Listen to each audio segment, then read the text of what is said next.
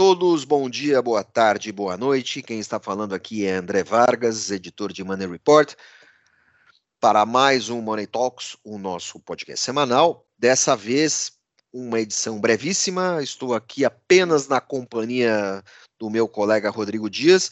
Nosso guru e líder genial, Aloysio Falcão, está em viagem de negócios e nossa colega Lorena Giron está na rua em pauta jornalística.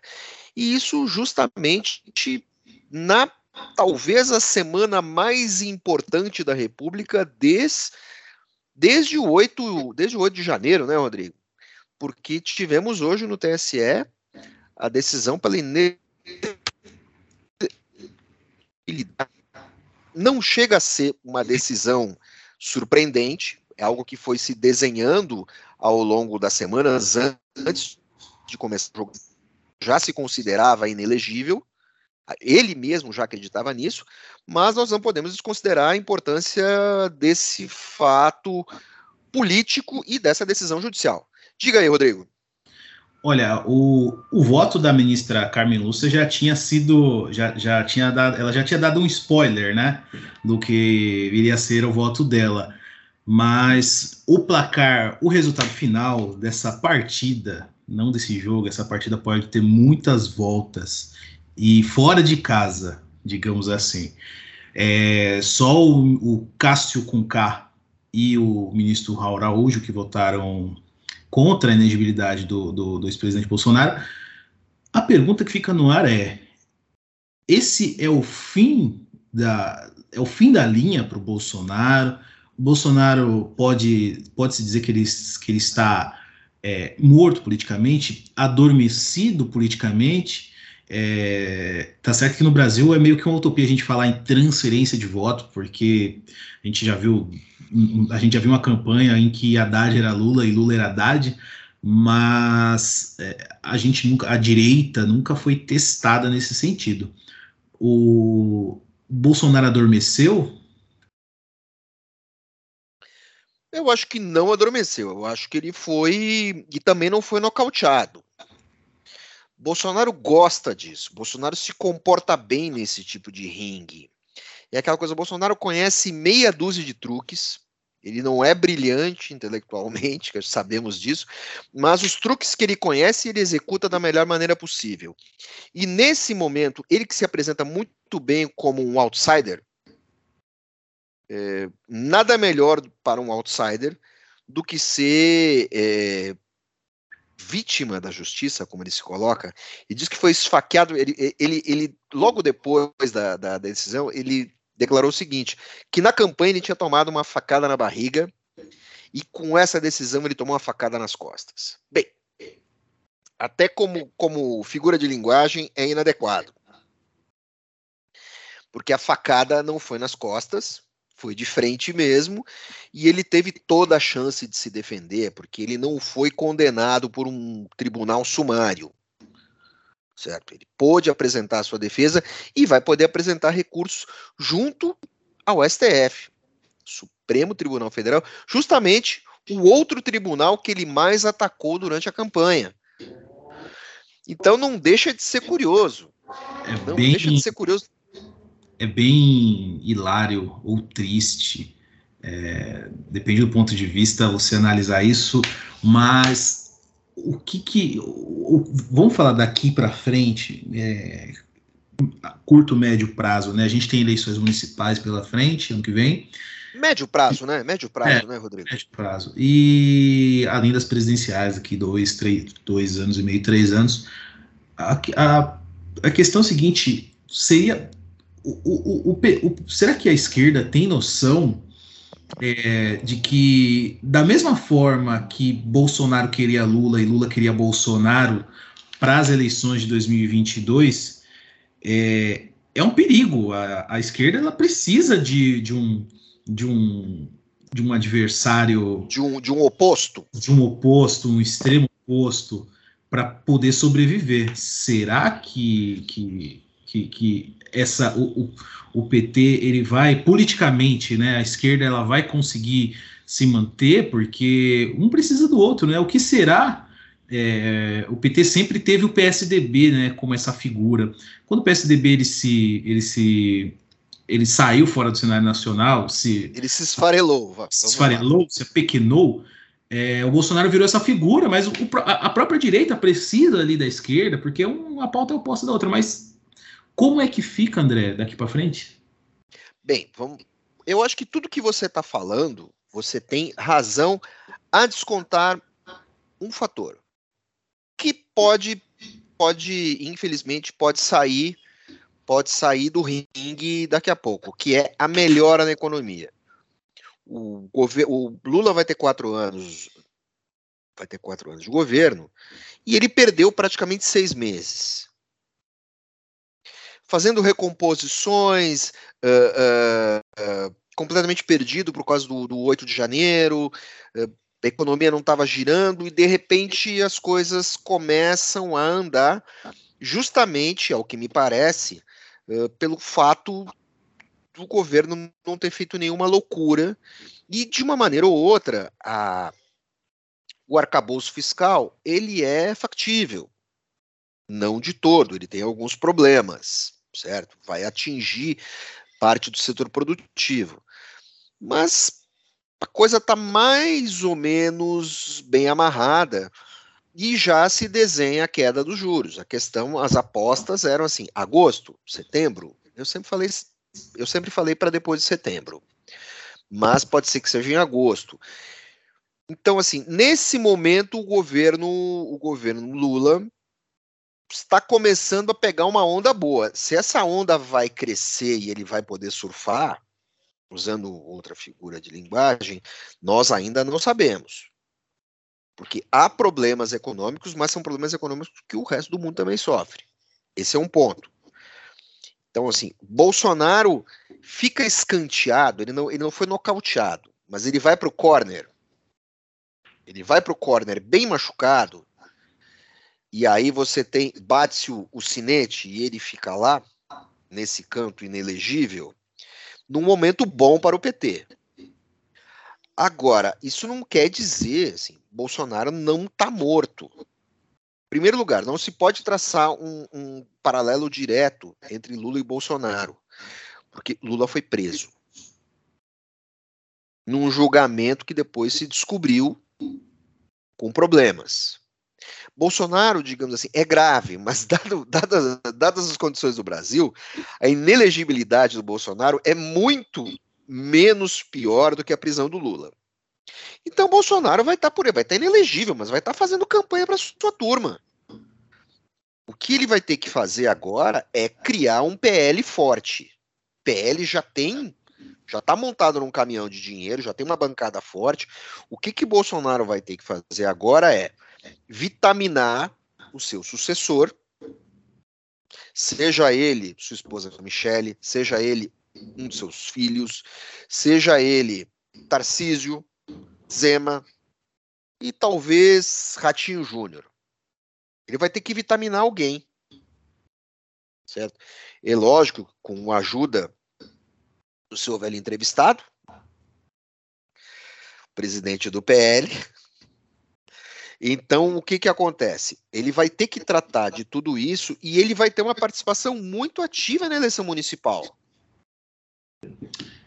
É, talvez, talvez, André, a gente, o, os brasileiros estavam acostumados com outsiders, né? As pessoas fora da casinha e o, o cenário que está se configurando é que a única certeza é que os políticos raiz, né? Político político vão é, vão disputar é, é, é, seriamente o pleito, né? Porque é, num contexto de que uma campanha rápida se constrói anos antes, é, o tempo é agora, né? Já, já o PL, o PL e, e pode ser até bom para o PL não ter um, não ter um, um, um, um, o Bolsonaro ali pairando, que na, na, na expectativa dele ser o candidato, é, porque meio que dá até espaço para outras pessoas do PL, do, de um PSDB, de um MDB eh, se posicionar nesse campo.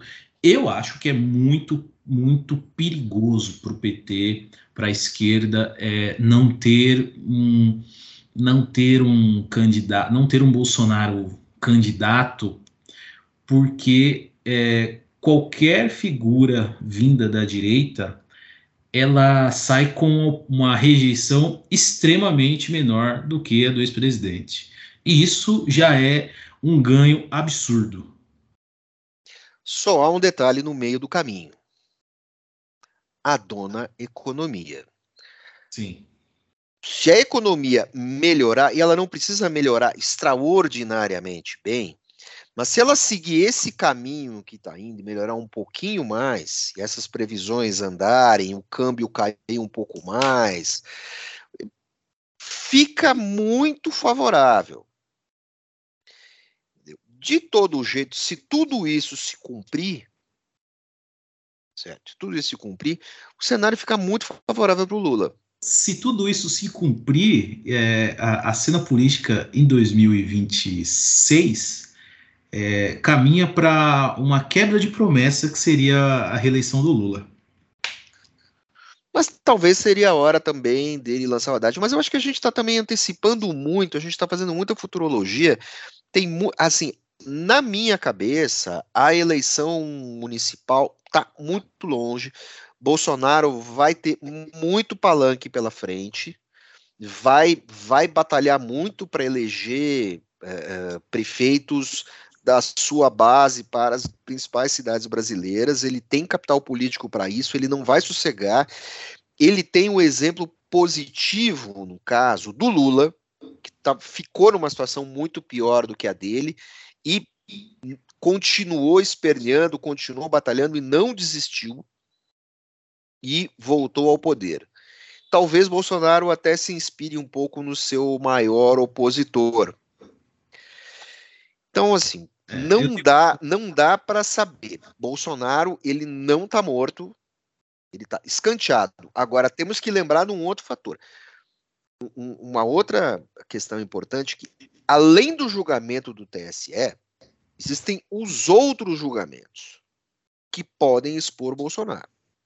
Então, assim, a vida dele está eh, é, inelegível, isso não é legal para um político, é complicado, mas ele não está morto.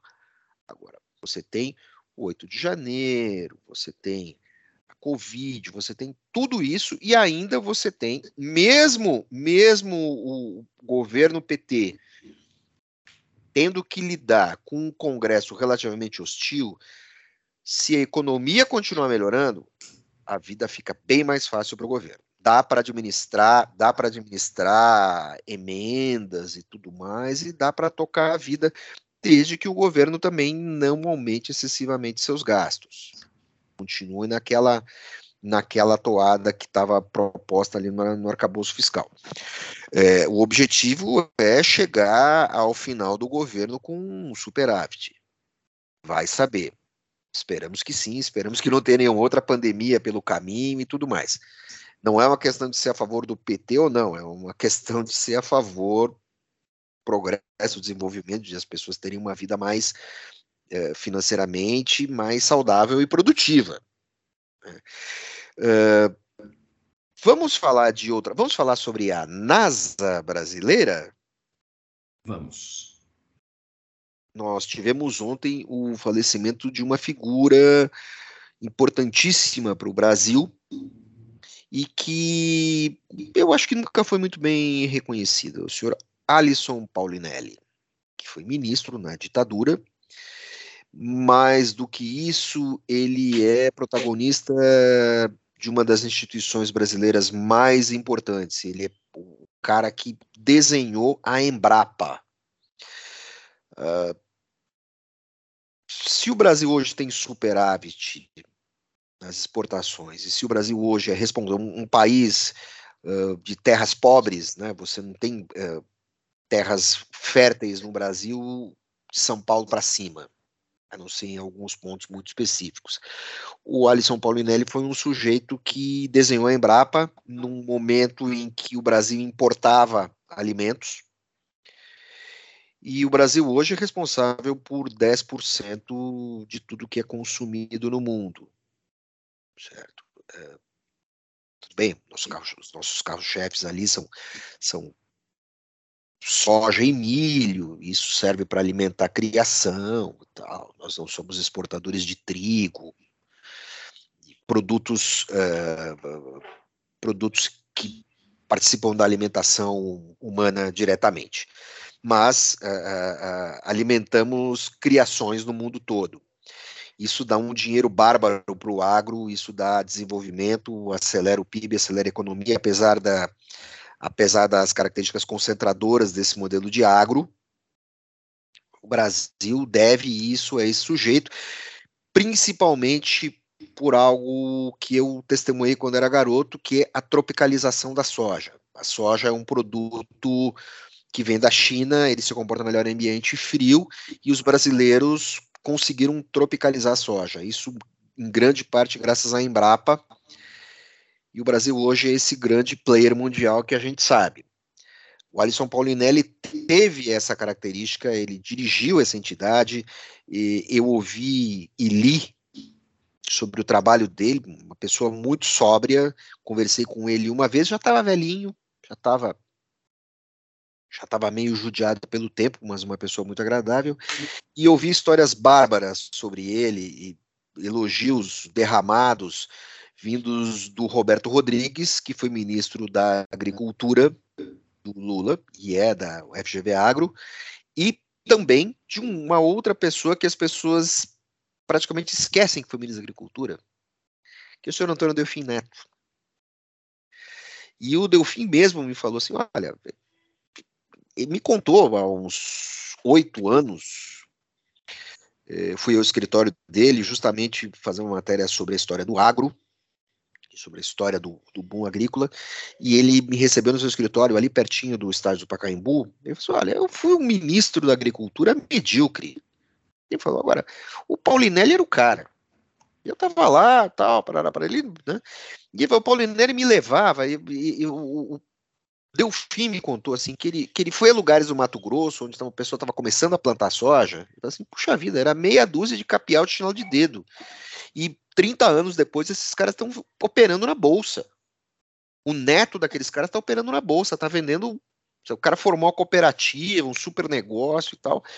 Se, quando é que eu ia imaginar uma coisa dessas? E ele diz: olha, tudo isso se deve a essa figura, né, na figura do Paulinelli. E ele colocou com a Embrapa, ele colocou o Brasil no mapa agrícola. O Brasil tem, graças à Embrapa, uma revolução agrícola particular. Essa revolução está ajudando a África, por exemplo. Porque ao plantar no cerrado, o, o Brasil aprendeu a plantar em savana. Savana africana é um cerrado, um tipo de cerrado.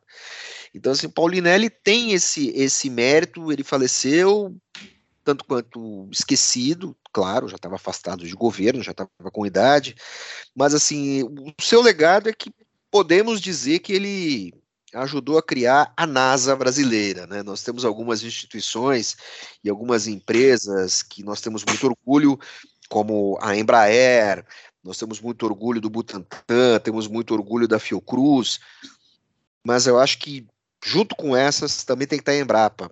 Nós brasileiros que moramos em grandes cidades não percebemos muito isso, mas uh, uma, uma reportagem da revista Time de alguns anos falando sobre o boom agrícola do Brasil, que começa começa se começa a andar ali no final dos anos 70, peguem, peguem balo na metade dos anos 80. É, a reportagem termina com uma expressão comum, assim, né, é, é, americana, inglesa americana, que é o seguinte: é, o boom das commodities no Brasil se deve a três fatores: Embrapa, Embrapa e Embrapa. Então, a minha homenagem a Alisson Paulinelli, Alisson Paulinelli, Alisson Paulinelli. Sensacional, sensacional. E é uma é uma um legado que muitos jovens podem não ter a, a dimensão hoje, mas isso vai servir como uma base para futuras tecnologias que podem impulsionar o patamar do nosso país em outros produtos. Vide, vide um do, um do o Money Report já mencionou algumas vezes o nosso o famoso o promissor trigo transgênero, né, André? Na verdade, não é nem o trigo transgênero, meu querido. Não é nem isso. Tudo bem, você tem transgenia ali, mas é a adaptação do trigo brasileiro ao clima de cerrado. É, é, é, tão maluco que daqui a pouco é capaz da Argentina, daqui a algumas décadas, a Argentina, da qual nós compramos trigo, é, importar sementes brasileiras, adaptadas a um clima mais quente, já que o clima esquenta. A qualidade do trigo brasileiro, estava conversando com um amigo, eu encontrei ele esse final de semana, ele é de uma grande empresa agrícola, uma, de, é, uma dessa do, do ABCD aí, e ele diz que o trigo brasileiro ainda não tá bom. Falta mais, mas dá para chegar, daqui um tempo chega. E a Embrapa também fez outras coisas muito legais. A, a, coisa de 20 anos a gente falava que a banana do Brasil ia acabar, que o cacau ia acabar por causa de pragas. Então a Embrapa ajudou a desenvolver produtos, é, sementes resistentes e tal puxa, a história é incrível. E, e, além de trigo, tem uma outra coisa que ainda não está muito no radar, é, digamos assim, é, é, é mais do que um quartinho na Embrapa, mas é um negócio chamado Embrapa Solo. Porque logo, logo, já escrevi sobre isso em Money, é, a importância da maneira como você trata o solo vai ser capital para a agricultura. Então, novamente, nós temos Embrapa, Embrapa e Embrapa, e aí temos que ter o legado do seu Paulinelli aí, que nos deixou.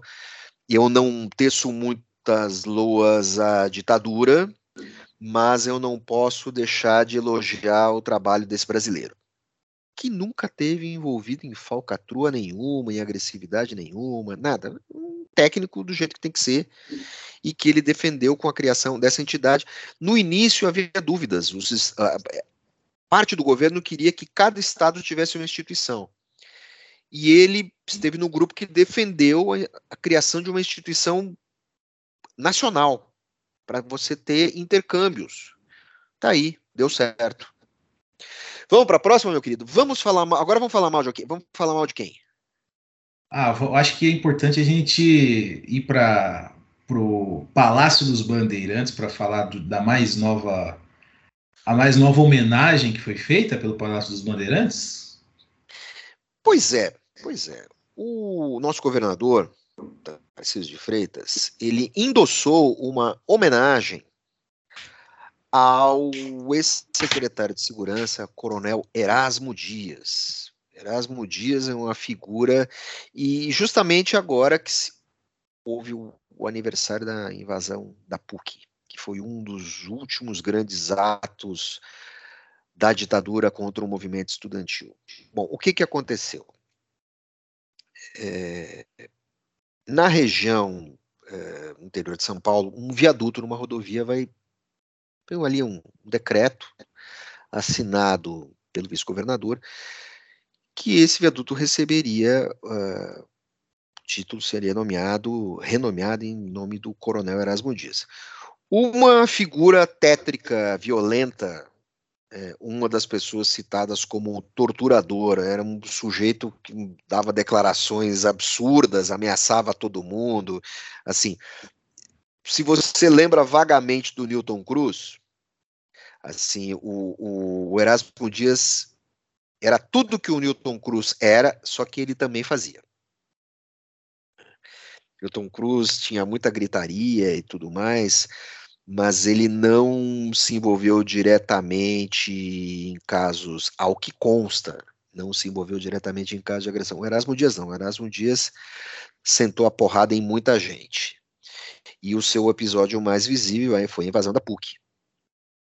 É, até o, ele foi a vida toda criticado por congresso, isso. Em pleno congresso da Uni. Não, não, não, não.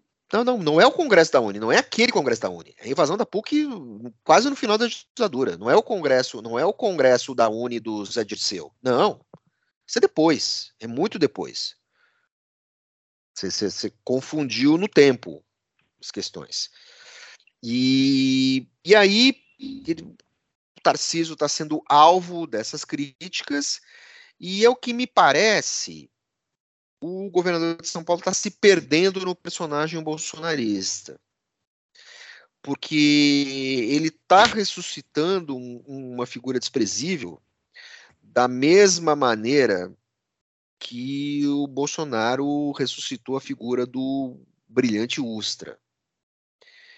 Que Deus o tenha, espero que esteja numa festa no inferno. Tem o mínimo, o mínimo problema em falar disso, porque afinal o brilhante Ustra torturou familiares meus. Então, cara, sinto muito, certo? Eu, eu, eu tive um ex-cunhado que foi um dos poucos sobreviventes à Casa da Morte no Rio de Janeiro. Brilhante Ustra estava por lá. Então não tenho o mínimo, não, não tenho nenhuma piedade desse cidadão. Certo. Bom, é, eu até fico revoltado com isso. Foi alvo de, de a, a, várias é, ações, tanto PUC quanto é, partidos, fundações e, e o governo do estado ainda não se pronunciou, né? Dependendo do tamanho da fumaça, pode ser que ele dê um passo para trás aí. Pois é, o que me intriga é o seguinte: que me intriga na figura do Tarcísio é o seguinte: que o Tarcísio não tem nada a ver com isso. Ele pode ser um cara de direita. O problema é a direita no Brasil não entende uma coisa: que para ser direita ela não tem que idolatrar a ditadura. Isso é uma coisa que a direita chilena entende perfeitamente, a direita argentina entende perfeitamente, a direita paraguaia e a, e a direita uruguaia entendem perfeitamente. A direita brasileira está fossilizada. Mas não é o perfil do Tarcísio, né? Não, não, parece, não, parece, ser o perfil do Tarcísio é, querer nomear um, um, um torturador no, no entroncamento de duas rodovias lá em Paraguaçu tem nada a ver. Eu perdi tempo. É, é, assim, parece que ele só tá querendo jogar para a torcida dele. Agora, assim, quantos bolsonaristas lembram quem é, quem foi Erasmo Dias? Vamos parar com isso. Tem que, assim, Tarcísio tem que olhar para frente. Até parece que eu tô aqui dando conselho para ele, mas assim, é, tá perdendo tempo, tá criando um desgaste desnecessário. Eu... O, nome do Era, o, o nome do Erasmo Dias sequer apareceu sequer apareceu ao longo dos últimos tempos uh, nas conversas do Bolsonaro. Chega, deixa para trás. Deixa um, para trás. Tem um amigo meu, pra... do, um amigo meu trabalha no Palácio dos Bandeirantes.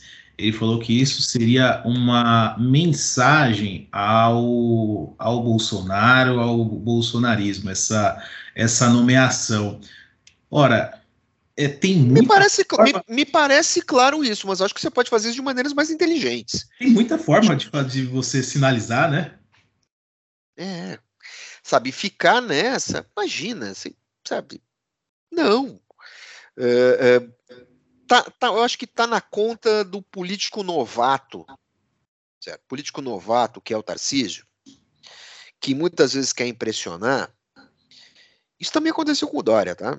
Dória também chegou à prefeitura, ao governo do estado. O Tarcísio até faz um caminho mais rápido ao governo do estado.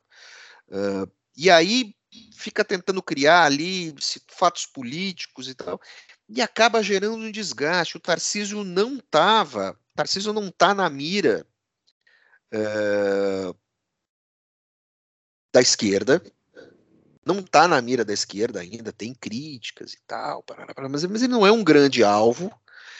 De repente, ele pode botar um alvo nas costas dele e começar. Agora, com o Bolsonaro se afastando, ele, ele pode colocar um alvo nas costas dele ali, pode começar a apanhar feio. E vai ter gente que não vai reclamar.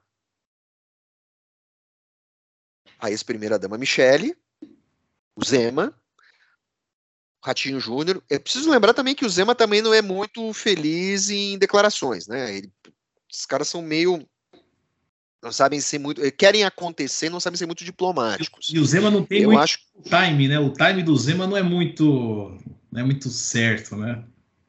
É, é de novo o que eu falo, cara.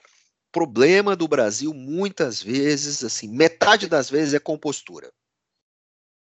Falta compostura. e a outra? Falta... Não, a outra é todo o resto.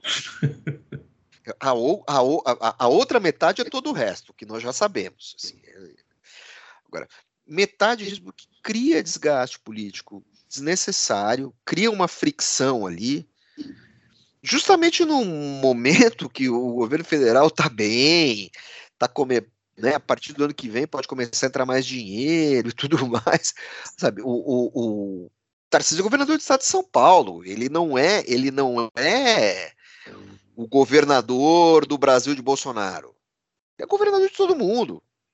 Né? E, e, assim, e ele não percebeu, ele, o, o Tarcísio é um cara que ele tem problema com trilhos. Tem problema com trilhos. Ele não percebeu na greve do metrô, ele cometeu algumas barberagens, teve que recuar. E agora ele está deixando a desejar com essa questão aí dos problemas nas linhas de trens urbanos. É, é, fundamental que o governo do estado entre em campo para resolver isso. Não dá para deixar só na mão uh, uh, de secretarias e tudo mais. Tarcísio, se ele quiser, se ele quiser ter um grande problema para solucionar e apresentar para a população sobre a sua gestão, é lidar com a questão uh, das paralisações e dos problemas de manutenção nas linhas de trem. Eu acho que é uma briga bem boa para ele. E assim, se ele resolver, vai sair muito fortalecido. É, eu acredito que esse, esse seja um problema que ele está é, enfrentando, mas politicamente não é uma coisa que você colha os louros, sabe? É, politicamente, é, um governador quer é anunciar novos, no, novas linhas, entregar novas linhas, e essa seara da, da, do transporte metropolitano de São Paulo pós, pós Lava Jato Odebrecht se judicializou. O próprio o próprio o próprio vice-presidente Alckmin falou que quando ele era governador iria ia falar de, de, de, de trem, metrô, linhas, sentava só engenheiro. Hoje, hoje o governador quer, quer falar em, em, novas linhas, é, é, concessão, só senta advogado. Porque parou-se tudo. É, é, é juros altos, é, as linhas que você concedeu há um tempo atrás triplicou o valor, então ficou insustentável. Então é um, é um passivo político que os, o, o, o Tarcísio vai enfrentar. E esse vai ser um problema para o próximo governador ainda. É, é, um desafio muito grande é, é, a ampliação da, das linhas de metrô em São Paulo é só é menos que ampliação, é a manutenção das linhas existentes. Tem um detalhe: uh, uh, linha de trem, linha de trem urbano, linha de trem metropolitana em São Paulo não é não, não é linha de trem de subúrbio do Rio, certo? O, o governador pode perder uma, um governador pode perder uma eleição, por quê? Porque na capital tem muito voto para a esquerda. Se ele quiser se manter, ele precisa ter a periferia da Grande São Paulo com ele parte da periferia. Ele tem muito voto no interior, ele ganhou pelo voto do interior. Mas se esse voto todo migrar, fica ruim para o lado dele. E, e, o sujeito que sai de casa 5 e meia da manhã para chegar no trabalho 7 e meia, 8, ele não quer saber se está judicializado ou não. Ele quer pegar o passe dele, quer entrar, quer ir trabalhar. O cara chacoalha no trem, depois chacoalha no bumba, certo? E aí não tem jeito. Você mora fora da cidade de São Paulo, você sabe o que é pegar trem quando é preciso. Teve um caso essa semana, só para fechar a minha parte, é, o deputado Guilherme Boulos fez uma foi com uma equipe dele na linha amarela do metrô em São Paulo, que é uma linha é uma concessão privada, gestão privada, e começou a, a, a, a falar com, com os usuários ali do transporte e um deles falou: Boulos, é, aqui tá maravilhoso, você tem que ir lá. A, a, agora que eu tô no céu, você quer ver na minha volta que eu vou pegar a linha 11 Coral para descer na minha cidade, lá em Ferraz de Vasconcelos, para você ver como é que é. Aqui você não tem que criticar, não, você tem que criticar lá a linha 11 da ZPTM. Então, assim, é, é, se o Boulos não tá sabendo a realidade, bicho, quem é que tá sabendo? E olha que o Boulos, o Boulos é do MTST, que atua atua nas grandes periferias, na periferia das grandes cidades. Sim. Então, uh, uh, bom, mais uma vez, mais um político fazendo pequena política e se dando mal. É um calcanhar de Aquiles para o gover governador, a CPTM. Bom, já foi pior, mas ninguém dava bola. Hoje, todo mundo dá bola. André, você pegou a época do surf? Eu, fi, eu era jovem repórter, eu era jovem repórter em 1995, e eu lembro que existia uma revista, como é que era uma, era uma, uma revista muito transada, no tempo que as pessoas liam coisas em papel, é, de uma grande grife de roupas populares internacional, e ela fez uma matéria sobre surfistas de trem. Justamente no momento que cada pouco voava, um, a, algum moleque batia com a testa num poste e caía morto na linha de trem. E eu fui fazer, eu fui fazer, fiz, fiz duas ou três matérias e pegando trens da Lapa, sentido Jundiaí, sentido Osasco. E era uma coisa assim, o trem era péssimo, era muito pior do que é hoje, porque anos depois eu trabalhei numa grande revista e eu podia pegar trem. Tanto, tanto quando eu trabalhei na Abril, nas vezes que eu trabalhei na Abril, eu pegava trem, porque eu morava na Zona Sul, e depois morando morando na Zona Oeste, eu pegava trem também quando eu fui trabalhar na Editora 3. Então, nos períodos que eu trabalhei em grandes revistas semanais, eu andei de trem. Ou melhor, é, período que eu trabalhei na Isto É, andei de trem. O período que eu trabalhei na Editora Abril, em outras revistas eu peguei trem. O tempo que eu trabalhei na Veja, eu já era um usuário da linha amarela, que era o início da linha amarela. Então, sei muito bem o que, que é pegar isso. E mas nos anos 90, quando eu fiz é, essas reportagens, entrevistei surfistas de trem, é, era infinitamente pior muito mais sujo, muito mais esculhambado, era, era um horror. Não dava para conversar dentro do trem. Não, não dava para conversar, não dava para fazer nada lá dentro. Hoje é super tranquilo, imagina. Né? Tudo bem, você tem linhas sobrecarregadas e tal, mas as linhas, a, a, quando funcionam, né, elas só ficam abarrotadas nas horas de pico. No resto você pode andar tranquilamente. Eu andei até há pouco tempo atrás, minha filha anda de vez em quando, voltou a andar, porque agora foi morar, na, foi morar no, no meu antigo apartamento. Então anda de trem de metrô de lá para cá, de, né? de lá então. cá. Ela consegue sair de casa e vir ou de metrô ou de trem até a minha casa. Tanto faz. Vamos, vamos girar o assunto. Tão bom quanto o clima dos novos trens de São Paulo está o atual cenário de perspectiva econômica do nosso país, André? Depende pelo bom, depende pelo lado que se olha, né? É, eu, eu, eu e você acompanhamos é, o evento de Money Report, terceiro Fórum Econômico Global, e lá tivemos a presença ilustre do Mansueto Almeida, ex-secretário do Tesouro Nacional, no tempo do Temer, e, e um dos diretores, uma das grandes cabeças pensantes do BTG Pactual. E o que o Mansueto falou é, foi justamente da metade cheia do copo, o tempo todo. Ele só transmitiu otimismo, assim, transmitiu um otimismo cheio de ressalvas. Eu acho que vale a pena quem se interessar. É, poucas pessoas têm uma capacidade didática tão grande quanto o Mansueto. E o que ele falou foi animador, principalmente na relação entre Haddad e Campos Neto. E ressaltou várias vezes que o Haddad é uma figura benquista na Faria Lima. Vamos lá, né? Faria Lima fica perto da USP, né? a Faria Lima, digamos que ela fica entre a USP entre a USP, onde o Haddad deu aula há muito tempo, e o Largo São Francisco, onde o Haddad estudou, que é a Faculdade de Direito.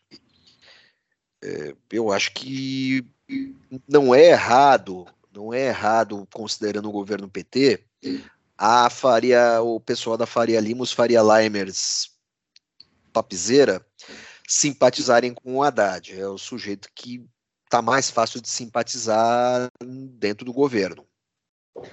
Apesar do PT ter uma. Né, muitos dos seus ministros têm uma característica institucional, são muito sérios e tal, já ocuparam cargos no outro governo. O Haddad é o mais. O Haddad, digamos assim, é o mais tucano dos petistas, assim, né? Até no seu, na sua apresentação tão uspiana, digamos assim, e também tão arcadas, né, citando o Largo São Francisco, que já produziu uma série de presidentes brasileiros e de governadores e grandes líderes. Eu acho que é por aí. Eu acho que o Mansueto deu, deu uma, um, uma visão muito otimista para o Brasil, porém com uma ressalva. PT tem, PT governo tem que cumprir o seu o que está prometendo temos que lembrar o seguinte: né? político que não, não, não cumpre o que promete dança no Brasil, né? Lembremos da dona Dilma. É, tanto é que é, o Mansueto ele defende que o governo ele tem que pensar e planejar outras reformas num, pra, num curto prazo aí de três anos, considerando que o que foi proposto é, principalmente por conta do arcabouço, é um projeto perigoso, porque ele se baseia no, no, nos, nos, ganhos, né, na produção da riqueza. Né? Se o Brasil não atingir o, os, os, patamares de, de, PIB, principalmente, de, de, de superávit, é, vai tudo por água abaixo. Pois é, pois é, mas tem um detalhe, né? É, o Brasil te, passou por um fator redutor da economia, uh, na medida que Bolsonaro fechou um monte de porta. E agora o que está acontecendo? O seu Lula, que não é bobo nem nada, pode achar que ele fala besteira sobre a Ucrânia, que ele fala besteira sobre ele fala besteira sobre a criação de uma moeda única no Mercosul, coisa que o Monsanto falou que não tem condição nenhuma, e é verdade, nós já falamos aqui, não há condição nenhuma, as economias são muito díspares. É você pensar numa moeda comum. Agora, vamos lembrar do que falou Ciro Gomes ao longo da. Lula é um grande encantador de serpentes. E Lula sabe sair de casa, botar sua maletinha debaixo do braço, ir para Portugal, ir para Espanha, sem cocaína no avião, certo? Pode até ter uma cachaçinha, mas parece que ele está bebendo menos se apresentar, visitou o Papa, foi para Roma, discutiu com a, a, conversou com a primeira-ministra italiana, que é uma direitista, certo? Enraizada, beirando enraivecido, mas assim, nem ela nem o Lula rasgam dinheiro. E foi lá, visitou o Macron, cobrou o Macron, cobrou o Macron sobre acordos, sobre investimentos e tudo mais, ou seja, Lula deixou claro, e ainda, e ainda ele é uma figura. Ah, escrevi dez vezes esse discurso. Como que diz assim, não quero desagradar ninguém. Você sabe encantar uma plateia, sabe? Ele é uma figura que, principalmente na Europa, faz muito sucesso. Por causa da origem dele, tudo mais, tudo que já passou. Então, assim, ele é um encantador de serpentes. Se ele conseguir algum sucesso nisso, te digo uma coisa: ele tem a simpatia da China, e ele tem a simpatia da Índia, ele tem a simpatia das nações africanas, certo? Estados Unidos ali ele bate um pouco o pé, mas é muito mais fácil trabalhar com o Lula do que trabalhar com o Bolsonaro. Questão de né, é, agendas bilaterais. Então, assim, e ele coloca, tenta colocar o Brasil na sua posição anterior, de, de, de tértios, de país não alinhado, que negocia com todo mundo. Assim, é, um, é um trabalho que, quando ele fez isso lá atrás, todo mundo reclamou também. Ele está tentando reeditar isso num mundo mais, uh, num mundo mais conturbado. Pode ser mais difícil, mas pode trazer mais benefícios para o país no médio e longo prazo. Então, vamos que vamos. Acho que ele está usando uma receita já conhecida. Tem que ver se vai dar certo. Vamos lá. O que, que você acha, Rodrigo? Olha, a... o presidente Lula ele ele sabe, alguns dizem que ele sabe dar nó em, sabe dar nó em pingo d'água com luva de boxe, né? Então, é, um, é uma perspectiva muito, muito positiva, até voltando para a questão da economia, é, o que me causa uma certa tristeza, digamos assim, e, e, é uma questão interessante, é só lembrar o gancho que o Mansueto fez de que o governo, que você mencionou no começo do podcast, que o governo perdeu seis meses, é, é, ele perdeu seis meses de gestão, né? ele fez, o Mansueto fez até uma, uma, uma, uma, menção falando que, olha, imagina uma empresa que está indo bem, trocou de CEO, o CEO ele anuncia novos gastos, mudança em marketing, vamos investir nisso, vamos investir naquilo, vamos aumentar os nossos gastos, e tudo que foi feito de bom no passado a gente vai revisar. Foi isso que o governo fez, né? É, a gente teve dois ministros que entraram e falaram assim, ó, reforma da Previdência a gente vai rever, reforma tributária, vamos mexer, é, é, é, marco fiscal, vamos rever. Então, assim, é, isso parou. Isso fez, isso fez, o, isso fez o, o, o mercado, as perspectivas econômicas estagnar durante seis meses e fora o, o, o, prejuízo político que foi isso, né? Agora, agora é uma, é uma questão complicada de se falar de futuro, né? A futurologia, né? Ninguém tem bola de cristal, mas o retrato atual é, um mercado acionário interessante.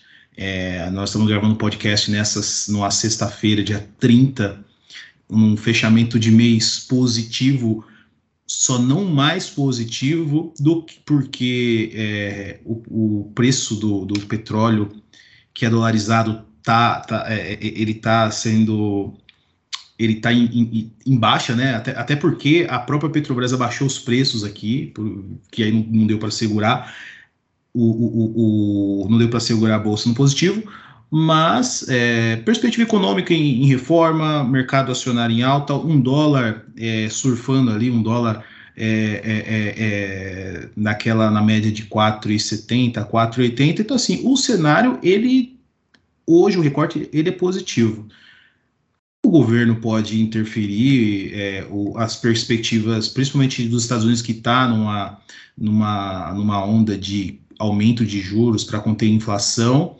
isso pode pesar, mas é um governo petista, é um governo que no, no recente Foro de São Paulo que, que aconteceu, dessa reunião do Foro de São Paulo que aconteceu essa semana, aí o governo, o presidente Lula, ele admitiu com todas as letras, né, então, é, é uma, é uma. Às vezes a gente fica meio. Será que esse é o Lula que, que, que se apareceu diante o horário eleitoral do ano passado? Às vezes, vou confessar que na minha visão, às vezes eu acho que o, às vezes eu acho que é outro Lula ali. Olha, eu já citei aqui outras vezes, assim, o grande erro de um político é, pode ser acreditar no seu próprio discurso.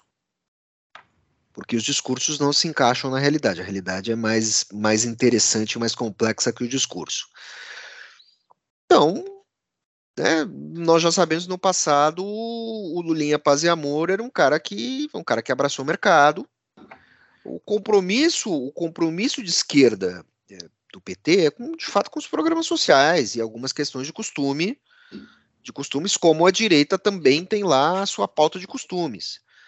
Agora, temos que lembrar que Bolsonaro no poder também teve que abraçar programas sociais devido às contingências. O Lula agora vai tentar fazer isso de uma maneira mais organizada e botando mais dinheiro, já que esse orçamento dos programas sociais ele triplicou do, triplicou do final do governo Lula, Lula 2, para agora eram 48 milhões, agora está em 150 milhões.